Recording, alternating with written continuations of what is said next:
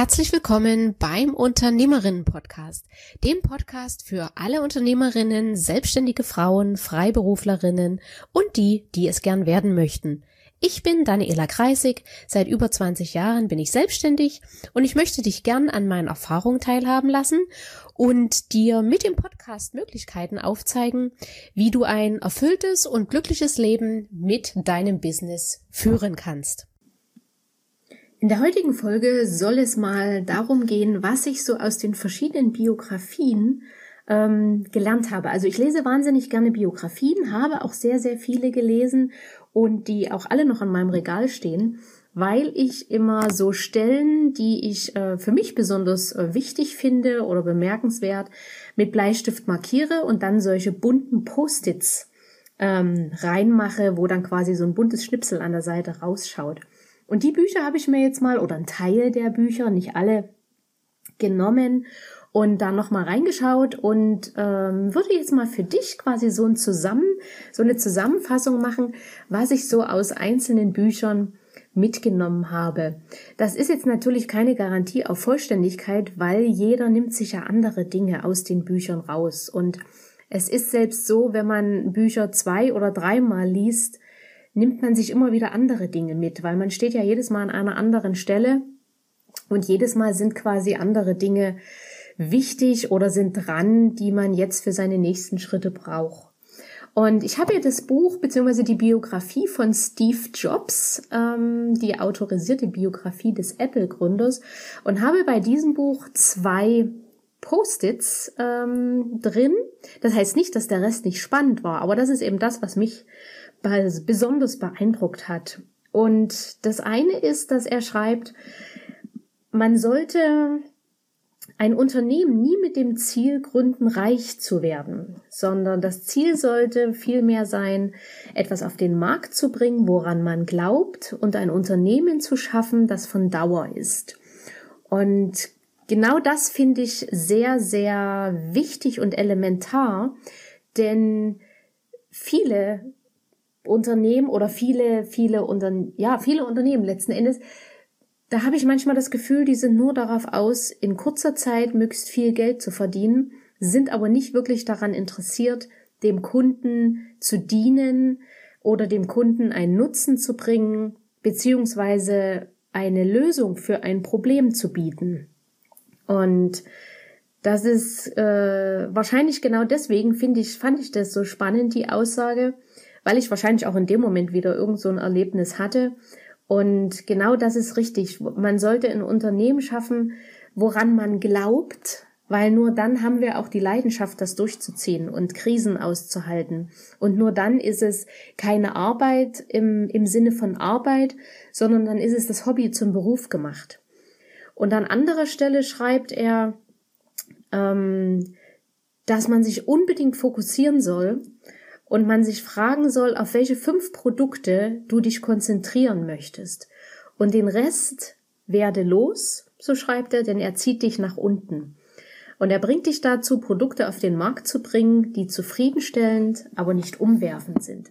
Und da sind wir letzten Endes wieder beim Fokus. Wenn du dich nur auf wenige Produkte konzentrierst, dann kannst du bei diesen Produkten das Beste anbieten, der oder die Beste sein und nicht mehrere verschiedene Sachen, die, ja, ich sage jetzt mal letzten Endes halbherzig sind, ähm, auf den Markt bringen.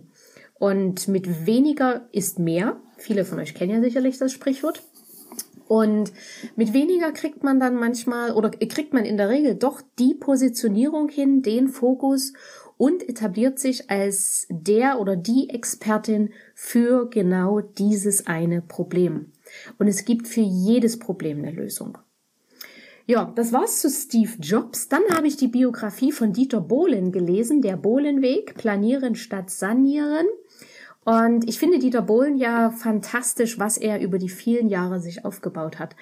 Man mag von ihm halten, was man will. Ich finde ihn sehr sympathisch und ich mag ihn ähm, und habe höchsten Respekt vor seinen unternehmerischen Leistungen.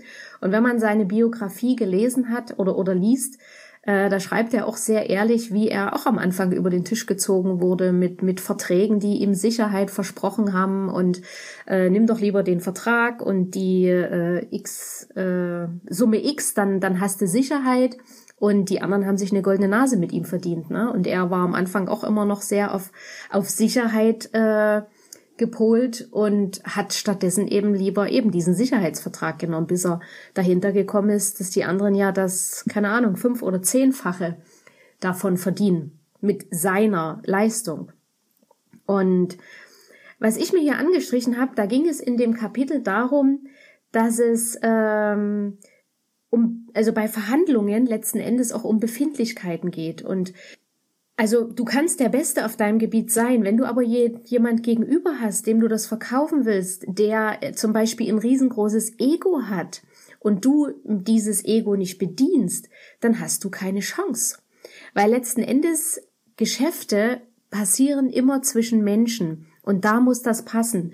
Und der Dieter Bohlen schreibt hier, ähm, bei Verhandlungen geht es auch oft einfach nur um Sympathie oder Antipathie.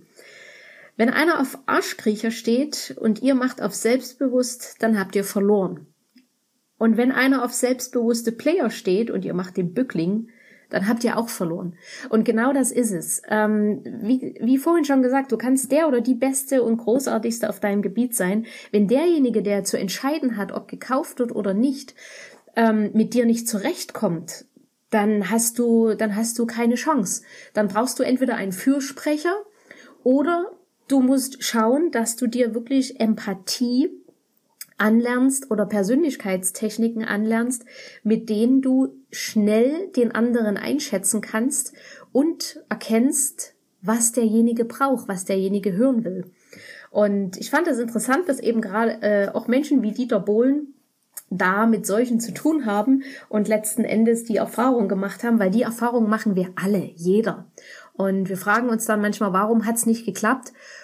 Und letzten Endes ist es ganz oft, dass es gar nicht mal an, an, der, an dem Produkt oder an unserer Dienstleistung liegt, sondern einfach daran, äh, daran liegt, dass derjenige, der uns gegenüber saß, uns nicht mag oder eben die Art, wie wir rüberkommen, nicht mag. Sei es, dass die demjenigen Angst macht oder dass er da gerade schlechte Erfahrungen mit der Art gemacht hat, was auch immer. Ähm, aber das sind manchmal die Dinge, die äh, zum Erfolg oder Scheitern beitragen. Ja, das habe ich bei Dieter Bohlen rausgestrichen. Und kommen wir zum nächsten Buch. Das ist die neue Autobiografie von Richard Branson. Ähm, der zweite Teil der Millionen Bestseller-Biografie Losing My Virginity. Und ich habe fast alle Bücher von Richard Branson gelesen. Ich bin ein riesiger Fan von ihm, weil ich einfach seine Art an die Dinge heranzugehen faszinierend und spannend finde. Der macht einfach. Und das ist dem egal, wie groß der andere Player ist äh, und wie klein er vielleicht war zu dem damaligen Zeitpunkt. Wenn er äh, Spaß dran hat und eine Chance sieht, eine Sache durchzuziehen, dann macht er das einfach. Und ich habe hier eine Sache angestrichen, wo es darum geht, dass man sein Leben in vollen Zügen auskosten sollte und keine Minute des Lebens verschwenden, etwas zu bewegen und dabei einen Riesenspaß zu haben. Und das ist ja letzten Endes auch das, was meine Intention hinter meinem Visionstag ist. Leb dein Leben, leb deine Wünsche, setze um, fange an, weil das Leben ist zu kurz, um es auf irgendwann mal zu verschieben. Und der Richard Branson hat hier einen wunderbaren Satz geschrieben, den ich mir unterstrichen habe. Das Leben sollte keine Reise zum Grab sein, die mit dem Vorsatz angetreten wird, in einem schönen und gut erhaltenen Körper anzukommen. Im Gegenteil, man sollte mit blockierten Rädern in einer Rauchwolke ins Ziel schleudern, vollkommen verbraucht, total am Ende und laut ausrufen, wow, was für ein Trip. Und ähm, diese, diese Energie, die dahinter steckt, die begeistert mich, die fasziniert mich und die ist für mich auch ein, ein Stückchen Vorbild, ähm, ja, teilweise auch so durchs Leben zu gehen. Das heißt nicht, dass ich jetzt meinen, meinen Körper komplett verbrauche und gesundheitlich ruiniere. Der soll natürlich möglichst lange mitmachen, aber wenn es drauf ankommt, dann werden die Dinge ausprobiert und ausgetestet. Und diese Dinge ausprobieren und austesten, wie gesagt, hat ja jetzt auch nicht immer was damit zu tun, dass man seine Gesundheit ruinieren muss. Man kann ja auch die Dinge ausprobieren und austesten, die einem gut tun, die Spaß machen und ja, wo man letztendlich auch lebend wieder rauskommt. Dann habe ich die Biografie von Dirk Rossmann letztens gelesen. Die heißt Dann bin ich auf den Baum geklettert von Aufstieg, Mut und Wandel. Dirk Rossmann ist auch ein faszinierender Mensch, der mit grandiosen Ideen sein Unternehmen vorangebracht hat. Und ich habe mir hier angestrichen einen, einen Satz, wo es darum geht, dass es immer Auf und Abs gibt. Es gibt, es geht immer mal äh, gut und dann gibt's immer mal auch Krisen und Durststrecken. Das habe ich auch schon in einigen Folgen gesagt. Und er hatte da, er war in einer Veranstaltung von Freunden und das war eine Show und die ging total nach hinten los. Also da hat irgendwie nichts funktioniert. Der ist aber auch nicht näher drauf eingegangen. Hat eben nur geschrieben, dass der Funke nicht übersprang und dass ihm seine Freunde leid taten, dass sie da auf der Bühne quasi das Publikum nicht gepackt haben. Und er sagte dann hinterher zu ihnen, das Leben geht weiter. Es ist nur eine Show, die schlecht gelaufen ist. Ich kenne das auch, wenn nichts klappen will, macht man am besten nur das, darüber lachen. Wenn mir alles zu blöd wird, fange ich an zu lachen. Und ich habe das deswegen angestrichen, weil mir ist das auch schon so gegangen. Ich hatte auch schon Phasen, wo so viel daneben ging, ähm, dass ich irgendwann gesagt habe, ich kann jetzt nur noch drüber lachen. Anders äh, kann ich mit der Sache gar nicht mehr umgehen, weil zum Aufregen waren schon alle Nerven verbraten, ähm, zum Schimpfen waren schon alle Schimpfwörter raus ja, und dann blieb am Ende irgendwann nur noch das Lachen. Und das fand ich so großartig, dass er quasi die gleiche Strategie hat. Ähm, und vielleicht ist das auch für dich eine Idee beim nächsten Mal, wenn es auch wieder eine Phase bei dir kommt oder ein Tag oder eine Stunde, wo du sagst, meine Güte, ähm, was ist die nächste Hiobsbotschaft, wenn das Telefon klingelt, du schon lachst und sagst, na mal schauen, ähm, was das jetzt das nächste Desaster ist. Und das hilft dann unheimlich, da auch durchzukommen. Die nächste Biografie, die ich vor zwei Jahren ungefähr gelesen habe, ist die Biografie von dem Nike-Gründer Shoe Dog Phil Knight, die offizielle Biografie des Nike-Gründers. Und was mich an dieser Biografie so fasziniert hat, war, dass der Mann eigentlich mehrfach wirklich kurz vor der Pleite stand und es mehrfach wirklich so aussah, als ob das Unternehmen in den nächsten drei Stunden komplett den Bach runtergeht und er mit mehreren Millionen Schulden äh, zurückbleibt. Und er hat es immer wieder geschafft, die Kurve zu kriegen und weiterzumachen. Und ihr wisst ja alle, Nike gibt's heute noch. Und ja, das ist einfach bemerkenswert und Wahnsinn, was er da, was er da aufgebaut hat und wie er die Hürden und, und Herausforderungen und wirklich teilweise gravierende Probleme gemeistert hat. Und er hat hier relativ weit hinten, auf Seite 438 ist das erst, geht es darum, was er anderen Menschen rät. Und unter anderem rät er dazu, und das ist, das ist auch das, was, was ich äh, schon seit Jahren propagiere, ähm, ich würde Männern und Frauen mit um die 20 raten, sich jetzt noch nicht auf einen Beruf oder eine Karriere festzulegen. Sucht nach eurer Berufung. Auch wenn ihr nicht wisst, was das bedeutet, sucht weiter. Nur wenn ihr eine Berufung habt, werdet ihr die Müdigkeit besser aushalten, die Enttäuschungen werden euch nur noch mehr antreiben und die Höhepunkte werden unvergleichlich sein. Und genau das ist das, was ich auch schon in einigen Folgen beziehungsweise in meinen Seminaren gesagt habe. Findet eure Berufung, macht das, was dir Freude bereitet. Und selbst wenn du dich heute entscheidest, als junger Mensch die und die Ausbildung oder die und die Lehre zu machen, heißt das noch lange nicht, dass du das die nächsten 40 Jahre auch tun musst. Das war mal früher so. Das ist aber heute nicht mehr so. Auch ich habe angefangen, meine Berufs-, mein Berufsleben habe ich angefangen mit der Ausbildung zur Fotografin. Ich arbeite heute so gut wie gar nicht mehr als Fotografin. Und das ist okay. Und dieser Beruf hat mich aber unter anderem dahin gebracht, wo ich heute bin. Und das, was ich in, diesem Beruf gelernt habe, hilft mir heute noch bei meinen jetzigen Arbeiten, die Dinge äh, umzusetzen. Sei es, dass es, dass es ein Posting ist und ich mit Photoshop umgehen muss oder mit anderen äh, Grafikprogrammen. Dadurch, dass ich die Ausbildung auf diesem Gebiet habe, weiß ich einfach grob die, die Grundlagen und, und kann damit umgehen.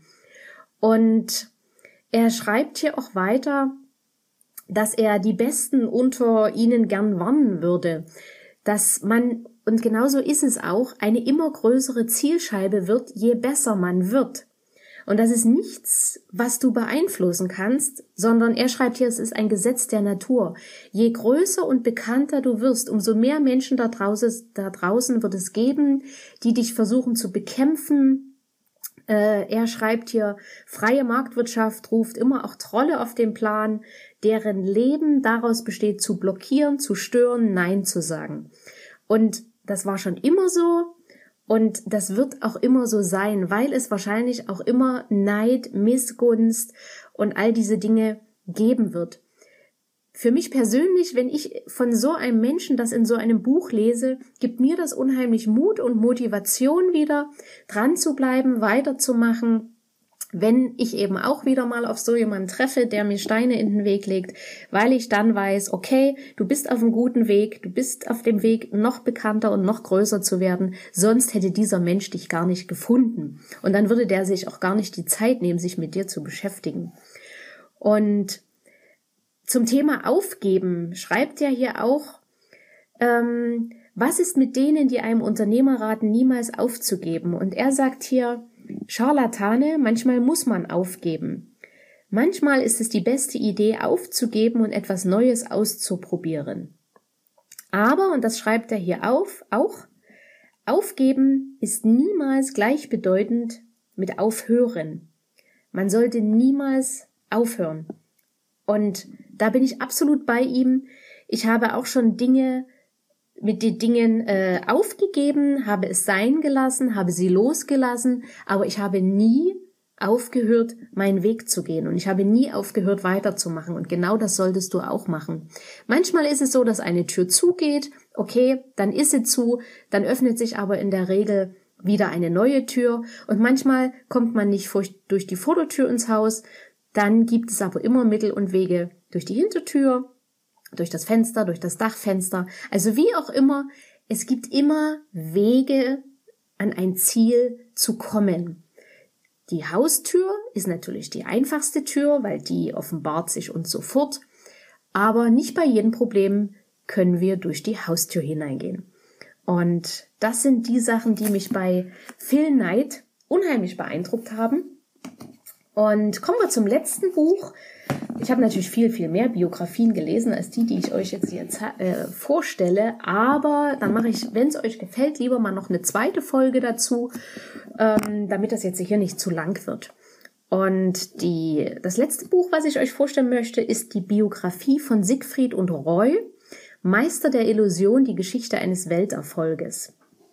Und da habe ich jetzt kein, äh, kein Post-it drin, weil es da keine einzelne Stelle gab. Zumindest äh, kann ich mich jetzt an keine entsinnen.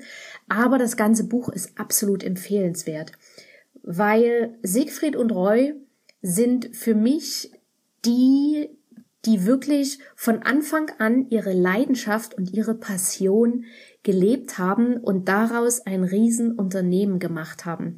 Der, der Siegfried war von Kind an fasziniert von Magie und Zauberei und hat alles auf diesem Gebiet gelernt, was er lernen konnte, um einer der größten Magier der Welt zu werden. Und das war seine Leidenschaft, das war sein Talent, das war seine Fähigkeit und sein Nutzen, den er in die Welt bringen konnte, Menschen mit Magie zu begeistern.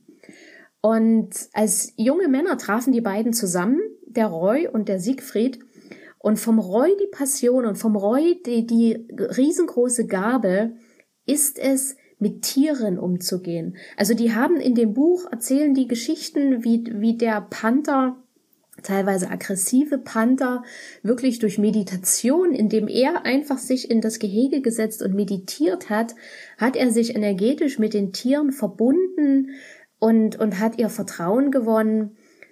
Und das ist einfach unglaublich und zeigt mir oder hat mir gezeigt beim Lesen, wenn man seine Gabe nutzt, dann geht das von selbst. Das ist auch nichts, was man, was man lernen kann. Man kann sich auf dem Gebiet immer weiter verbessern. Aber diese Gabe hat man oder diese Gabe hat man nicht. Und der Roy hat aus dieser Gabe was Großartiges, Grandioses gemeinsam mit dem Roy geschaffen. Und deswegen hat mich dieses Buch so fasziniert, weil es deutlich zeigt, wenn ein Mensch seine Gaben und seine Fähigkeiten nutzt, kann er ganz viel Großes bewirken. Und er hat sich ja auch wahnsinnig für die, für die weißen Tiger äh, eingesetzt, dass die äh, sich wieder vermehren und für viele andere Tiere, die, denen es auch nicht gut ging. Und ja, das fand ich einfach fantastisch und hat mich inspiriert, auch meine Gabe zu leben, meine Gabe in die Welt rauszubringen, mit meiner Gabe Menschen zu motivieren, zu inspirieren, ähm, ihre PS auf die Straße zu bringen, sich zu zeigen und sichtbar zu machen, dass ich die nutze und ja, alles noch zusätzlich darüber lerne und ausbaue, was geht, um letzten Endes so viel wie möglich Menschen damit zu unterstützen und zu helfen, auch ein erfülltes und glückliches Leben zu führen. Ja, damit wären wir am Ende. Wenn dir die Folge gefallen hat, dann freue ich mich über dein Feedback, gern in den Kommentaren oder du kannst mir auch eine E-Mail schicken oder mich auf Facebook oder Xing oder LinkedIn kontaktieren.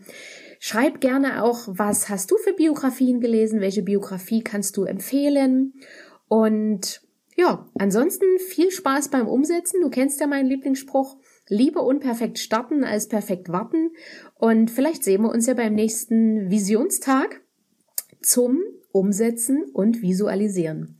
In diesem Sinne noch einen schönen Tag oder einen schönen Abend. Bis bald, deine Dani.